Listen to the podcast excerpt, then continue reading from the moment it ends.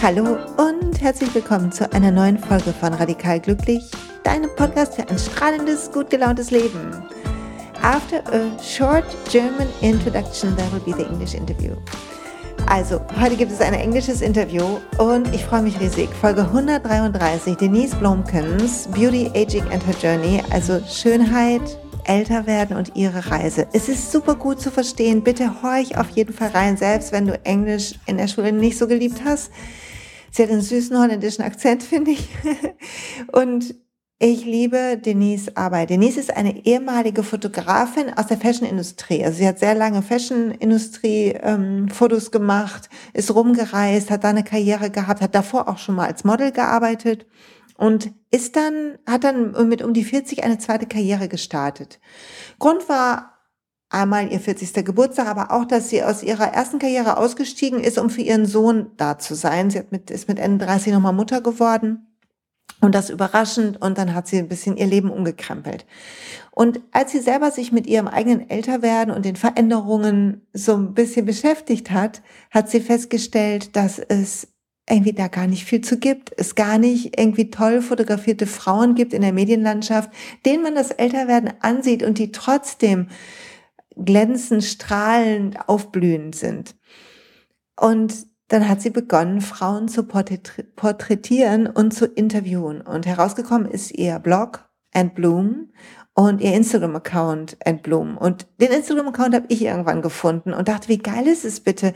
Die Frauen werden richtig von so einem professionellen Team zurechtgemacht. Es ist halt wirklich wie eine Fashion-Produktion aufgezogen, aber sie sind da in ihrer ganzen authentischen Kraft. Sie werden nicht gefotoshoppt, dünner gemacht, dass sie in irgendeine Schablone passen oder so, sondern man kann sie sehen und man kann ihre Geschichten lesen und es ist wunderschön, berührend, toll. Denise außerdem porträtiert sich selber, bringt so ein bisschen ihre eigene, ihre eigenen Veränderungen mit hinein, bespricht auch eigene Probleme, wie neulich ist ihre Endometriose behandelt worden und sie hat dadurch Haarausfall bekommen und das teilt sie dann offen und sagt selber im Interview, dass wie so eine Schwesternschaft entsteht. Also ich kann euch sehr Instagram-Account Bloom und den Blogpost, äh, den Blog empfehlen. Mein Gott, ein bisschen Wortfindungsstörung heute. Und ich freue mich total, euch dieses Interview zu zeigen. Ich finde es eine inspirierende, tolle Frau. Ihr könnt, wenn ihr das Bild dazu braucht, könnt ihr uns auch auf YouTube sehen. Das habe ich mit einem Bild aufgenommen und für euch hochgeladen.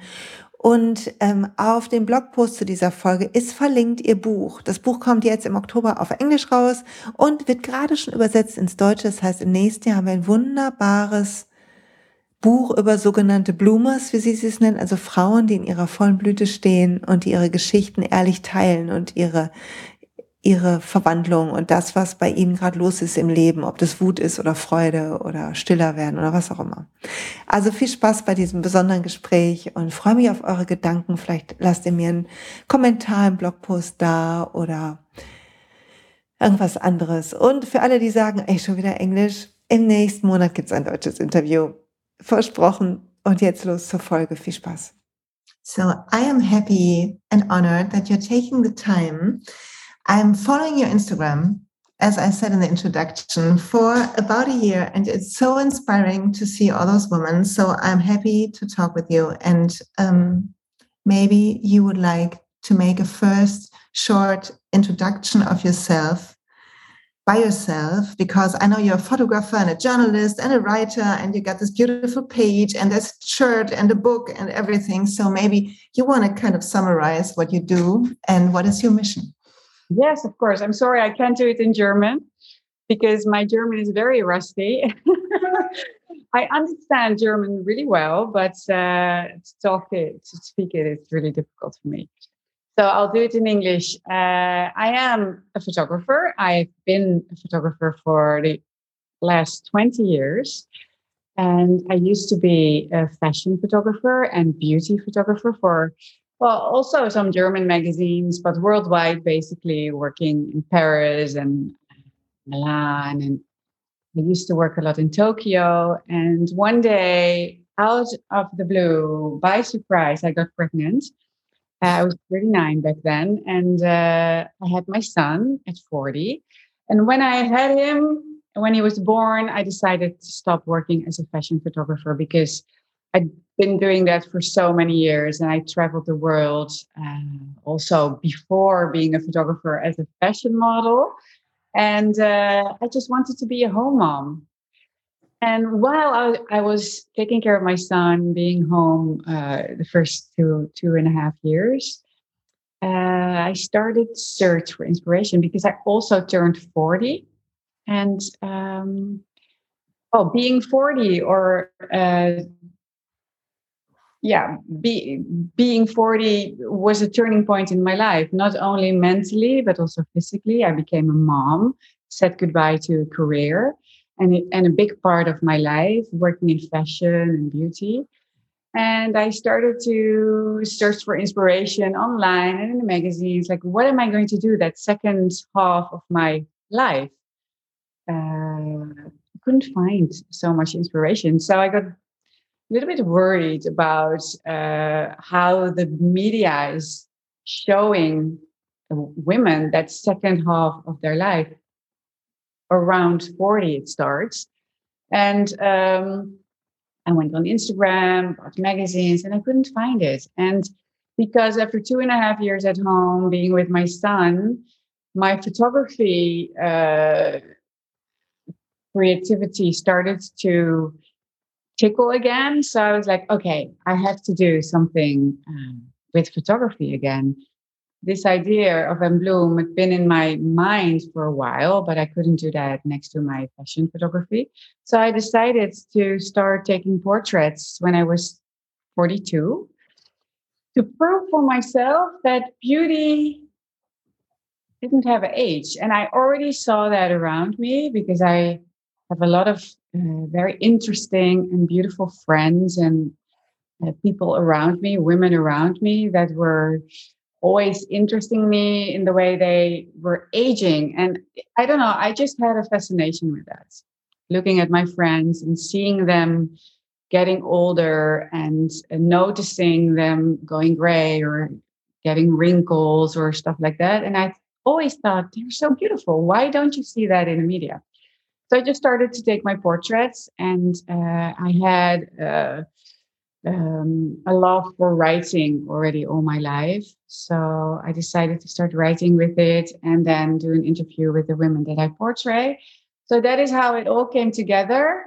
I have a thing with computers. I really love to edit, uh, create websites. And, you know, it's just like a puzzle that came together writing, photography, uh, internet, uh, social media, all these kind of things, websites, editing, and then and Bloom was there.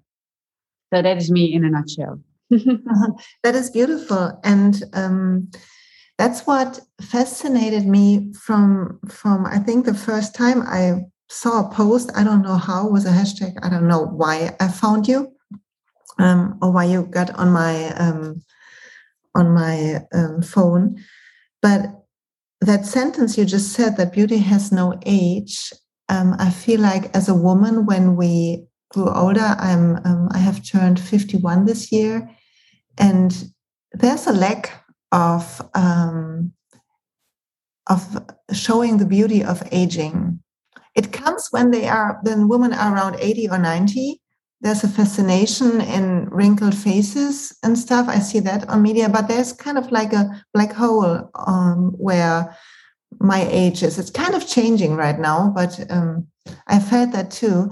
And I want to know, since you're showing your the woman you portray, I feel like they are shown in a special way. It's always colorful. It always reminds me of kind of kind of late summer days mm-hmm. where where things are joyous and um, straight too, but but it has something joyous. So, um, do you want to talk about your um, your language in your in your work? Well, the hidden message in the pictures or the portraits is uh, it's coming from my fashion and beauty background because uh, what I found very frustrating about uh, at a certain moment in my career as a fashion photographer was the fact that the models that are shown in magazines are so beautiful, but uh, for a normal person, like an everyday person that doesn't work in that business, don't look like that unless you are walking around with a mirror and your makeup and your brush and your uh, your your dress person stylist next to you making sure that you look flawless. It just doesn't exist a model in a picture has a stylist a makeup artist a hairdresser and a photographer with great light hopefully that makes them look the most beautiful as they can be. And uh, I have a lot of friends that say, "Oh, no picture on a birthday," because you know I don't hold on pictures anymore. Because a garden picture, like a tourist picture, is a completely different thing than a picture in a magazine. Because you know we take a day to make a nice picture. A garden picture is a snapshot. So what I wanted when I started my portraits was to treat the women as if they were models. And why? Because I want to show with my work that it is possible to use normal older women uh, in beauty campaigns and fashion stories and magazines and social media, whatever, websites, uh, um, outings with fashion and with the purpose of inspiring other women. So every woman comes to my studio without makeup uh, no dress. They don't bring their own clothes. Everything is arranged. I have great uh, professional team of makeup artists, hairstylists, stylists, fashion stylists to create a certain kind of um, vibe and inspiration to show not only the woman that is in the studio, but also the women that look at the portraits that you can stand out. And there's no need to think that only models can look beautiful in a picture because if it is done like I do, they're all models. Yes. And they're beautiful because they get beautiful makeup and it doesn't matter how old they are, it doesn't matter what they look like. I probably have a talent of seeing beauty in all of them and I always try to get it out and it's there. Every woman is beautiful. They all have something beautiful. That is so such a powerful message. I love it, and it's kind of like um, being in love with um, our past and our blossoming. Yeah. So there comes a name, I think. and bloom, yeah, absolutely. It really means to continue to bloom. Don't stop. Just go on because it doesn't stop when you're 40 or 50 and bloom. That's where. Yeah yeah and that's and i feel like the freedom that comes and the um for most of us i feel like my 40s were a great transition too. And um now it's kind of like i get less distracted by the opinion of others about me. That it's kind of like now it was a huge thing in my 20s what do people think about my body or my face or my behavior? And it's kind of like we're, we're kind of freeing ourselves if luck is on our side.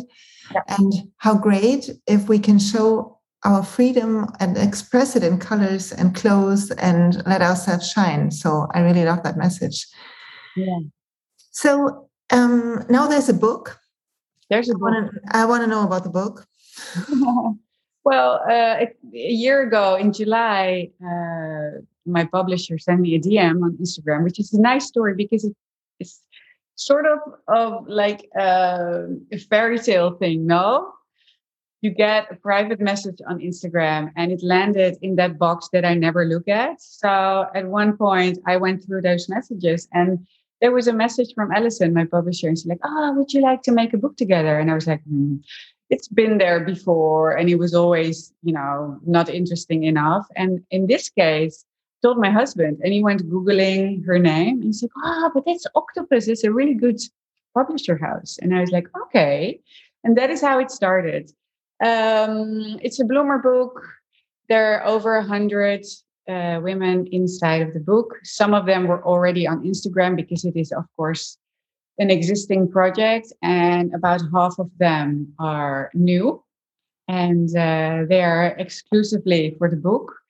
And they share not only their beauty, but also parts of their age positive stories. So it's a really nice book to read yourself because you can open it and read one story of one lady, look at the portrait, and then close it again. And then maybe tomorrow open another one. And I really hope that it will be a present to give on birthdays. Like when a woman turns 40, you give her this book and you say, okay, don't worry, you can age however you want. And uh, there is no fear in that. So it's really a, a beautiful, I think, a beautiful message to give women um, all over the world, actually, to, to, to keep blooming that's what it is, right? That's beautiful. That's a beautiful message, and it will be translated in German.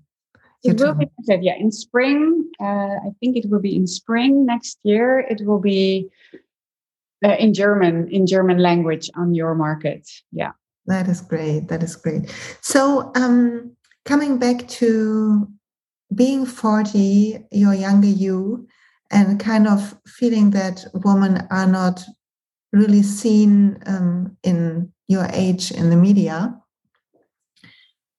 Um, how about your own? Uh, did your work affect your own um,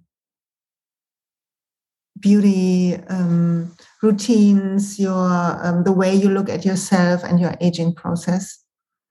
Yeah, absolutely. Because um,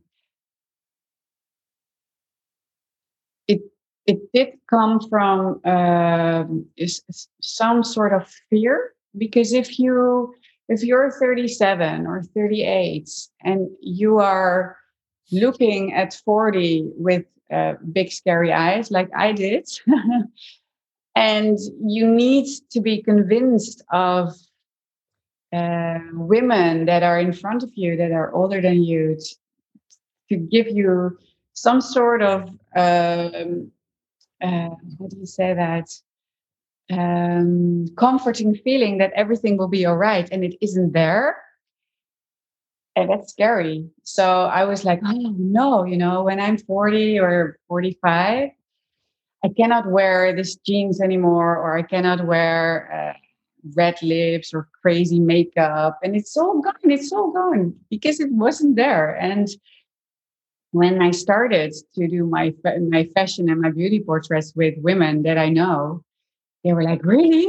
Are we going to do orange makeup or orange eyeliners and you know crazy makeup?" And once we were doing it and having so much fun with it, and then seeing uh, the the final portrait and posting it on Instagram and all the reactions of the women that are going like, "Yeah," you know, that's just like, see that is what I mean. And when you see that as a viewer, but also as a creator, it gives so much satisfaction. And not because of the success, but because of the reaction, the positive uh, mission that comes out of it. And uh, it convinced me to continue, of course, but also to uh, inspire myself that aging is nothing to fear or nothing to change for. There is nothing to change because the change you go through is a very natural one. Uh, nothing is forced. It's like the other day uh, here in the Netherlands, there, there we read an article in the newspaper, and it said something about uh, how young people are so happy that they can go to festivals again and dance and go out and go crazy. And my husband and I were there at one point in our lives. And we looked at each other and we're like, okay, but that's crazy because we totally missed that. We didn't go to that festival, but we didn't want to go to that festival. And I have girlfriends that are younger than me, and they're like, oh, but you know, I cannot imagine myself not going out anymore and not going crazy and dancing. And I'm like, but it, but it will happen uh, of course, I still like to dance, but just not that frequently anymore. And it's not a must. There's no need. There's a uh, a natural flow of change in your body and your mind and your needs, and it just it goes very natural. And if you let it go, you age ageless. I think. Yes, and I, I feel like the things that that you do um, since time will end someday. It's like I'm getting it's getting more precious. Mm-hmm. I, I, I, I, try to choose more wisely. It doesn't well. Um, I kind of um, choose wrong sometimes, but I try to make good decisions so I'm happy and I feel good. And I think in a younger age, it's kind of still that search for something, mm-hmm. for that high um, or whatever, that partner or yeah, yeah whatever. And that goes away. So that's cool. Yeah. Mm. Let me um, talk with you about makeup and making yourself beautiful because um, you're doing um, makeup tutorials too. Yeah. Not your wonderful art, which I'm I have to learn it. I still have to learn it. and um, so what's that about? Is it also like making myself doing something good for me, or is it um, making yourself beautiful? Just tell me that the story about it. Well, when I started this project, uh, I came. Uh, I, I started it as a photographer, so um, I, I, wrote a, a, small plan of how I'm going to do this this project three years ago, and it said, okay, once every two weeks you have to post a selfie, because if people know who is creating the platform or the project, then they have they they have more feeling to the creator and also to the portrait.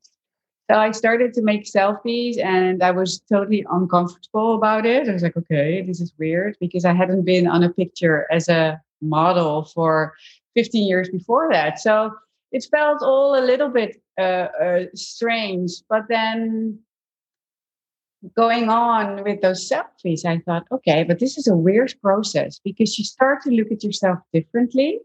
Like you're starting to get good at something because you're doing you're doing it frequently. And not only do you get better on making the selfies, you also learn how to look at yourself in a very different way.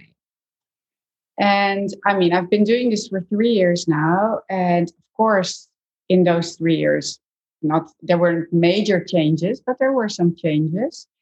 And by training my mind to look at myself in a positive way, I also learned uh, to appreciate myself in a very different way by making those selfies. So I always uh, promote making self portraits on Instagram on my uh, on my account.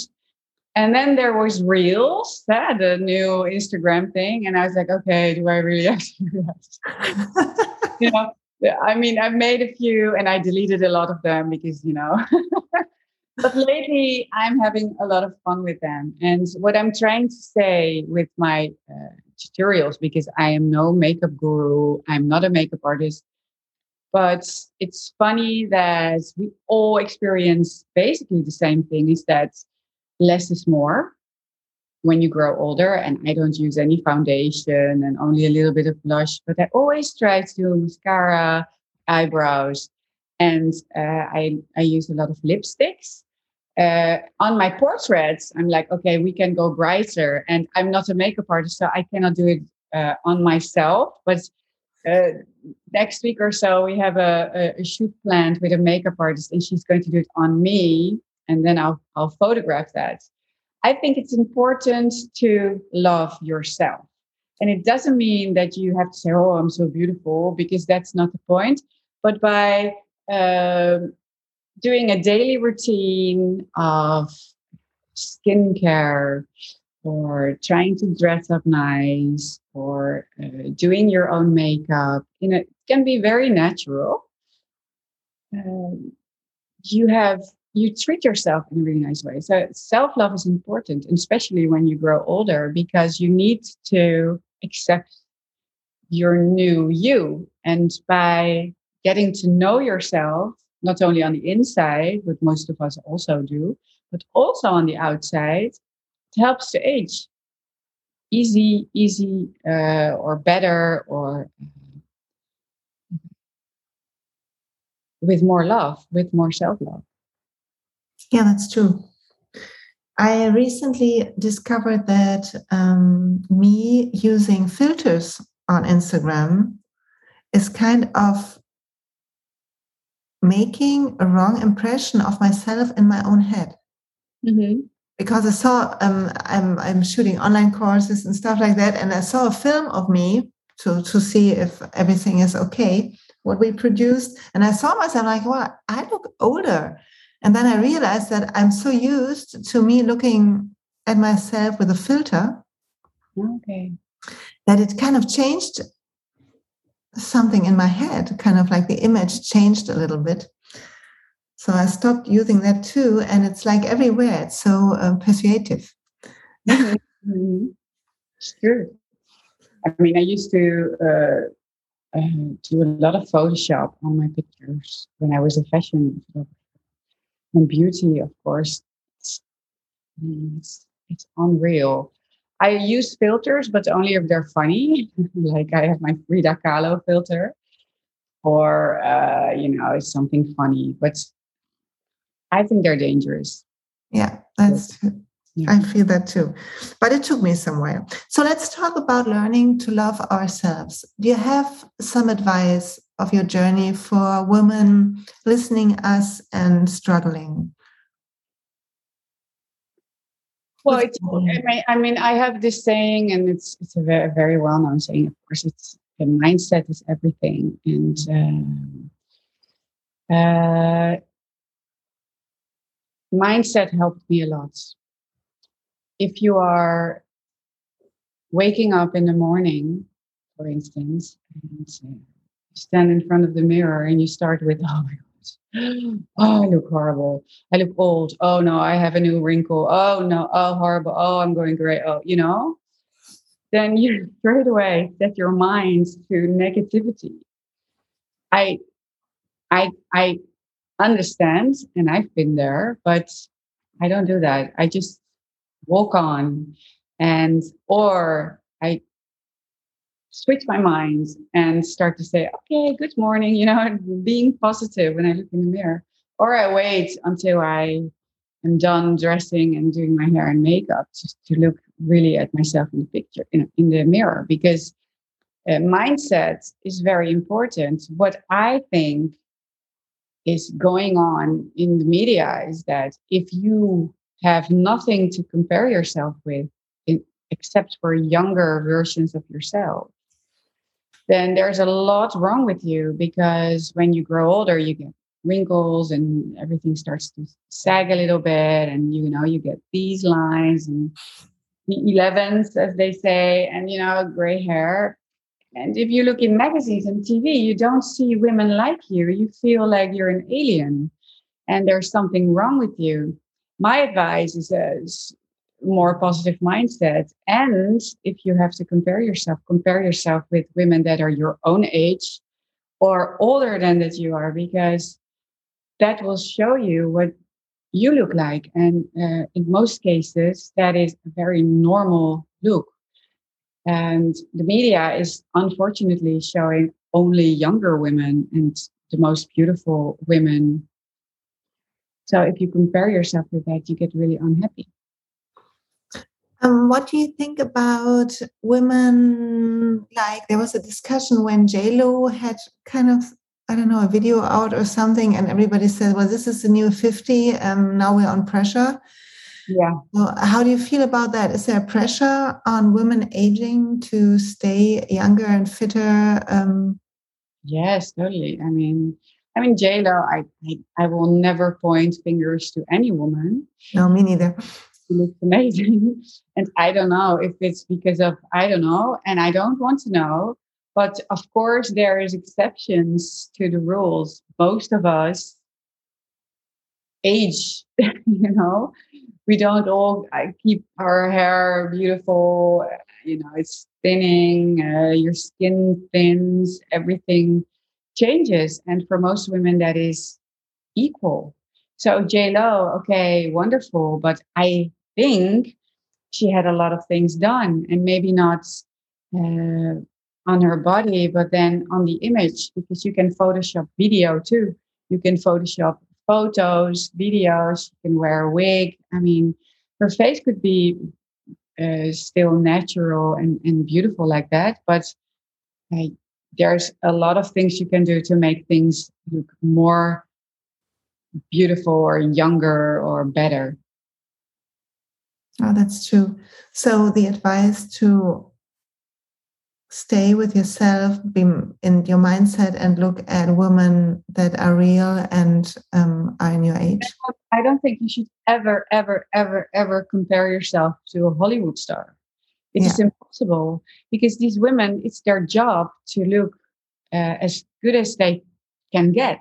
So that is what they do. They go uh, maybe to the gym every day, have a very special diet. They have coaches. They have uh, beauticians that make sure that their skin is moist all day long and they get facials. And I mean, we are normal women. I mean, I wake up in the morning at seven and then I rush to the school to bring my son and have a sandwich in between. And, you know, it's just a completely different thing.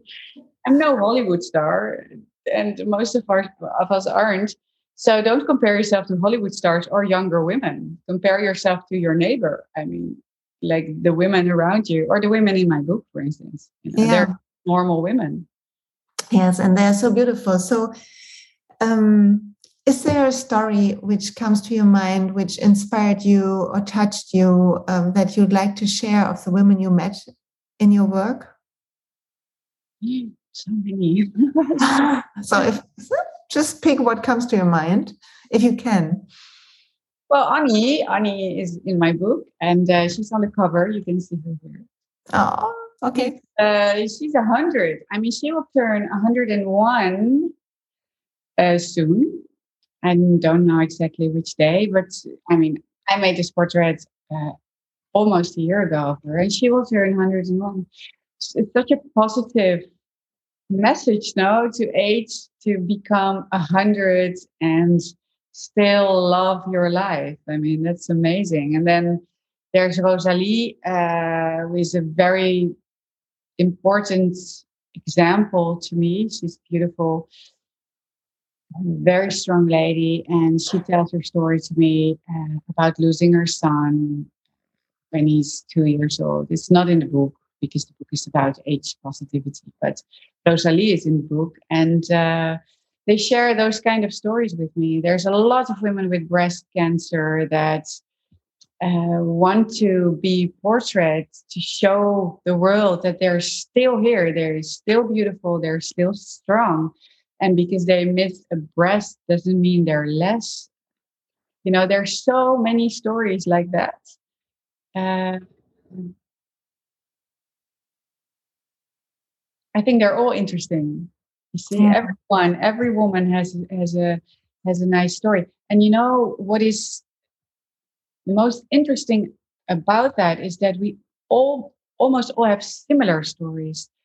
Like there's for all of us, there is a lesson to learn. And one is losing child, the other one is really ill, uh, divorces, uh, difficult youth. There's we all have our obstacles and some have them early in life and others have them later. But I mean, life can be really a tough journey. And then all of us go through menopause. They talk about that too a lot. And uh, well, 90% is physically changing a lot when they're aging weight, thinning hair, and, and other uh, signs of aging we are all in it together. That is what I'm trying to say. And if that would be the bigger message uh, to women, I think we would be much stronger and not yes. having us led by the beauty industry screaming anti-aging you shouldn't age i mean we're aging together and we're all doing it we're all going to do it if we're not older, older yet I mean, my next door girl neighbors, they will be 50 one day. And uh, if you're lucky, if they're lucky. So I think these stories need to be told. And when you tell stories uh, more openly and be open, more open about uh, a lot of aspects of growing older, then you take away the fear because then you normalize things. And when you normalize things, there's no secret about it anymore. Yes, and talking about you're so right. Thank you for your words. And you you mentioned menopause, and um, when I got into it, there was a lot of fear and a lot of um, where the normal medicine has its own way. And um, then I read in some books of traditional Chinese medicine. I don't know if you know it, The Path of the Empress. That really inspired me. It's a great book. So, um, and it was about that, well, that it's just a phase we're going to, and that it's like our power that we used in the first years of our lives first for our um, I don't know the word if so to get children and stuff like that. And in the second half, we can use that power differently, but it needs that change and it needs that kind of pressure coming on us in that change so the skin can go off and you can you can um, grow beyond it and i really loved that image and felt it's yeah if, if you can see it that way and if you can take some of the stress you make yourself mm-hmm. out of it then things get more easy yeah um, i think so too so was being in menopause was a big learning and still on it learning to um, be slower allowing myself to be slower. True. But, you know, I, I mean, a lot of women share their menopause story with me, and some of them saying, I'm, I used it to slow down, to slow down in, in, in, in work, in food, in the whole pattern of life. Other women, they use it to uh, to express their anger. I have a lot of women that are angry because they suppressed themselves for so long. I mean, women from very young age, some women, not all of them, but some women are very formed by society to be kind, be nice, behave, find a boyfriend, uh, finish your school, get married, have children. And then there was never or not enough uh, space for their own personality and their own dreams. And then when they hit menopause, they go, you know, explode. Yeah, I'm here now. It's my time, and uh, I really love that. and it, it's not my case because I've always been very focused on my own uh, needs, and I had the time because I had my son really late in life. Um, and then there's women that uh, see it as another rite of passage. So they every hot flash they see as uh, a powerful like a like a flash or something. I mean i've i've heard so many stories about yeah like a power thing. And you know you can too. it's a good framing they they they mainly see it as something positive, and uh, I think that's a good thing. Also to talk about it and to give everything a name. And what if we would say, okay, every hot flash is uh, power that is inside of me that wants to come out because it's been stuck, and now it's time to open up it's a very different way of looking at a hot flash than than than before than than seeing it in a negative way. Oh i'm hot oh my hot you know i'm dripping.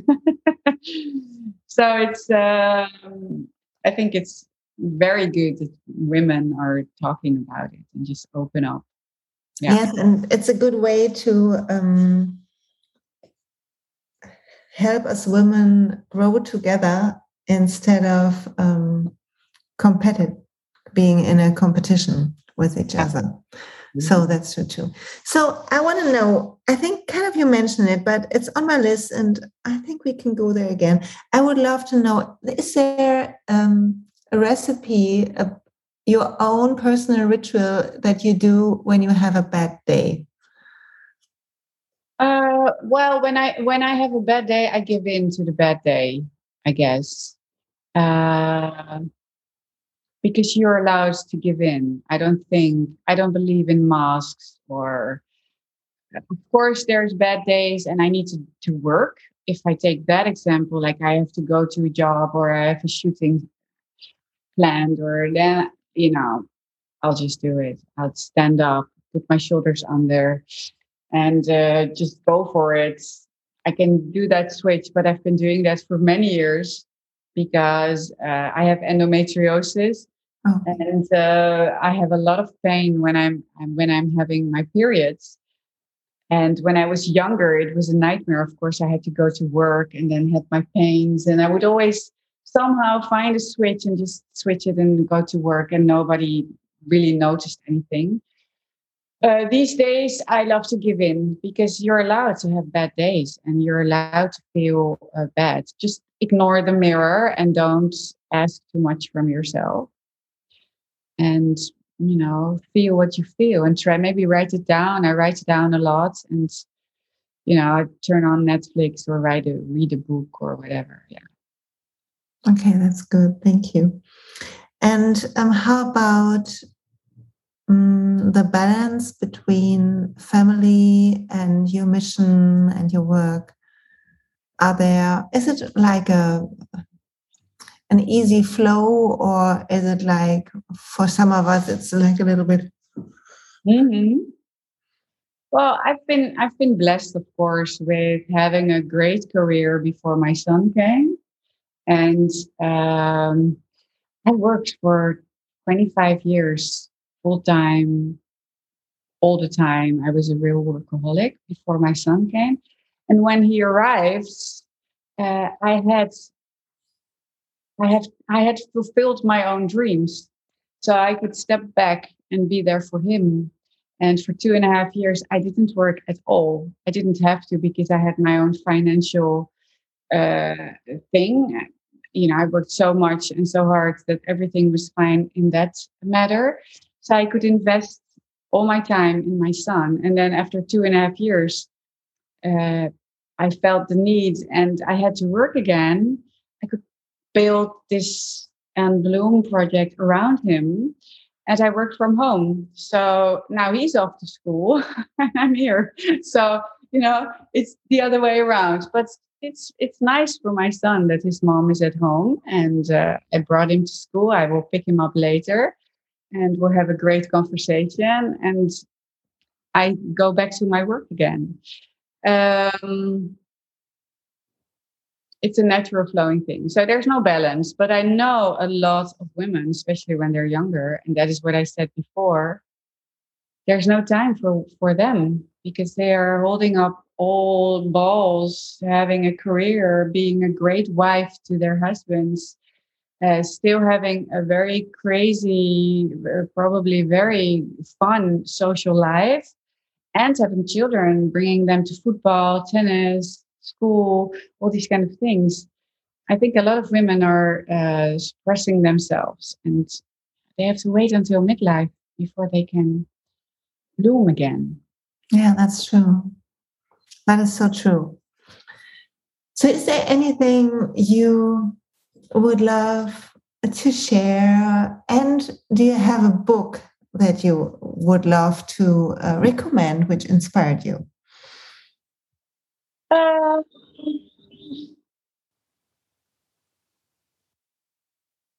yeah, well, I, I, read a lot of books and I get a lot of books sent. A Radical Awakening, of course. Uh, that's an amazing book. Then to Dr. Shefali, it's Dr. Shefali, A Radical Awakening. It's here. I'm reading that right now. I just had a book sent uh, by Emma Bardwell. She, I mean, it's about perimenopause I can send it to you later, the name. And uh, well, I'm in that phase. So for me, it's really uh, nice to read about perimenopause and uh, nutrition and how to go through this phase in the most balanced way without fearing it, but to embrace it. Um, and what was the other question? You asked me. And is there anything else you, you would love to share? I think I've said everything I wanted to say, but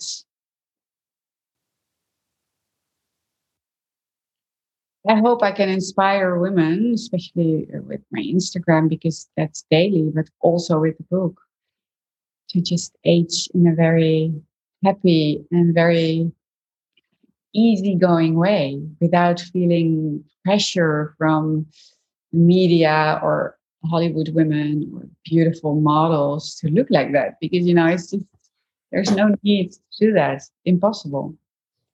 Unless you're gorgeous and uh, I don't know, you know, there are women that look like that by nature, but you know, there's more women that, you know, they shouldn't feel that pressure. And I think that is what I want to share. Yeah. It's beautiful. And I feel if I can um, um, say something um, to what you just mentioned, I feel that um, being not having having flaws makes most women more beautiful for me. To see that there's something that there's a wrinkle, or there the skin is not just all um, pale, and that there are some spots on it just makes them it's like when you have an apartment and i love to see in a in a magazine those really well um, organized apartments where there's no stuff lying around but i wouldn't want to live there mm-hmm. so i think to see if we see women as our friends we wouldn't go for flawlessness because that's what makes makes the love coming yeah for me. Yeah. Well, it's the realness and authenticity that uh, makes you go like, oh, she has that too. Or you see, I'm not the only one. And um, like the com- competition women have when they are younger, and it's hormonal, of course, because we have to fight for our family. We have to fight for our future and then, you know, get the best husband, get the best job, and have the most beautiful children that are very successful. All that. I mean, it changes also in midlife where you're not comparing anymore. I mean, I uh, I don't compare myself to girlfriends. I never did, but I, I know it's there. And if that stops and you sort of see each other as sisters, and then recognize things in each other because you're so real it brings enlightenment no? It's just it's just that recognition brings uh, normality and normality is sort of like oh not alone you know? I'm not the only one with wrinkles or with uh, with with with hair loss. I mean I, I shared a story last week about my hair loss and why i cut my hair I mean, I had a hormonal uh, medical treatment because of my endometriosis, which started in January. And I didn't read the uh, prescription right. And it said can cause major hair loss. and I was taking it for three months. And at a certain moment, I was like, what's going on? And then I read it and it said major hair loss. I was like, okay, I'm the one that has major hair loss, of course. And I was hiding it and I tried to hide it and, you know, didn't make any more videos or far away with a head on or whatever. And then I thought, but I have to share this. I have to share this with my followers. It's a normal thing because it happens. Uh, this hormone, this hormonal uh, treatment put me into fake menopause, stopped my period, which meant that it was uh, a combination of hormones that took away certain hormones that can cause hair loss, but not only with this pill, but also in a natural uh, menopause situation. So I shared it. And a lot of women said, oh, I have that too. A lot, but hundreds of women confirmed hair loss and came with great ideas of, oh, you should try this shampoo or try to take vitamin this and zinc and you know all these kind of things. And that is sisterhood because it takes away your sadness about something because there's hundreds and hundreds and hundreds of other women that have the same. So you're not an exception. You're just one out of so many women that go through it. And i was like oh no i'm the only one losing my hair. It's not true. We're all, we, a lot of us go through it, and that is uh, make yeah made me um, feel comfortable and also more. Uh, um, how do you say that? Um, more confidence in, in, in this in this journey by by just sharing it and showing it and making it a subject. It's, it's a great thing, and yeah. that is one subject. You know, that is only one subject. There are subjects of infertility that I also talk about. Uh, I almost I I am or I was infertile and uh, but I had a son by luck there's a lot of women that never have children, but there's a lot of women that have no children but wanted one. And you don't really hear about those. You just, we all know, oh, but she doesn't have children. We don't know why she doesn't have children because we don't talk about it. And there's a lot of sadness there.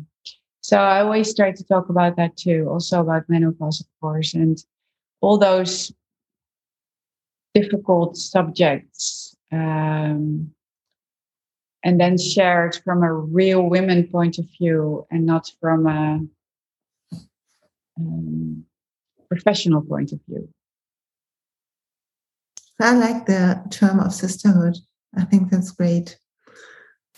And it's like when I um, think of that term and think of your page, then it's like um, there's a huge, colorful, well done portrait of all those sisters, kind of, yeah.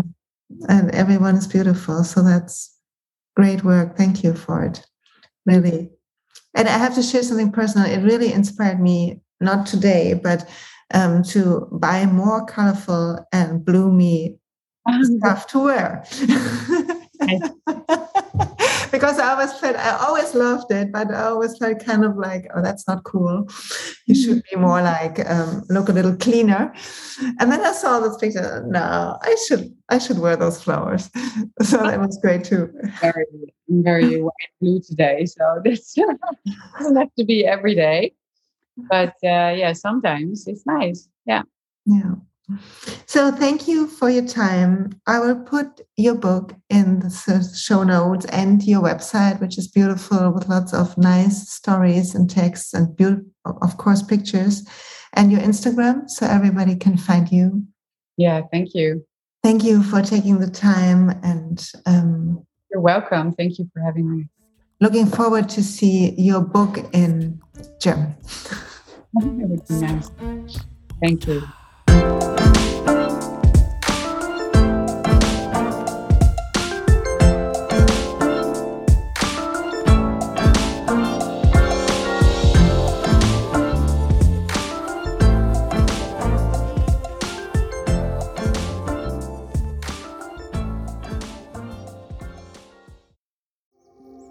Hey und pst, es gibt einen neuen Podcast von mir, der ursprünglich auf einer von mir geschaffenen Kursplattform nur zur Verfügung gestellt wurde. Er heißt Zurück zur Natur und ich beschreibe darin, wie ich ätherische Öle und Supplements nutze und was ich den Leuten, die das mit mir entdecken, rate.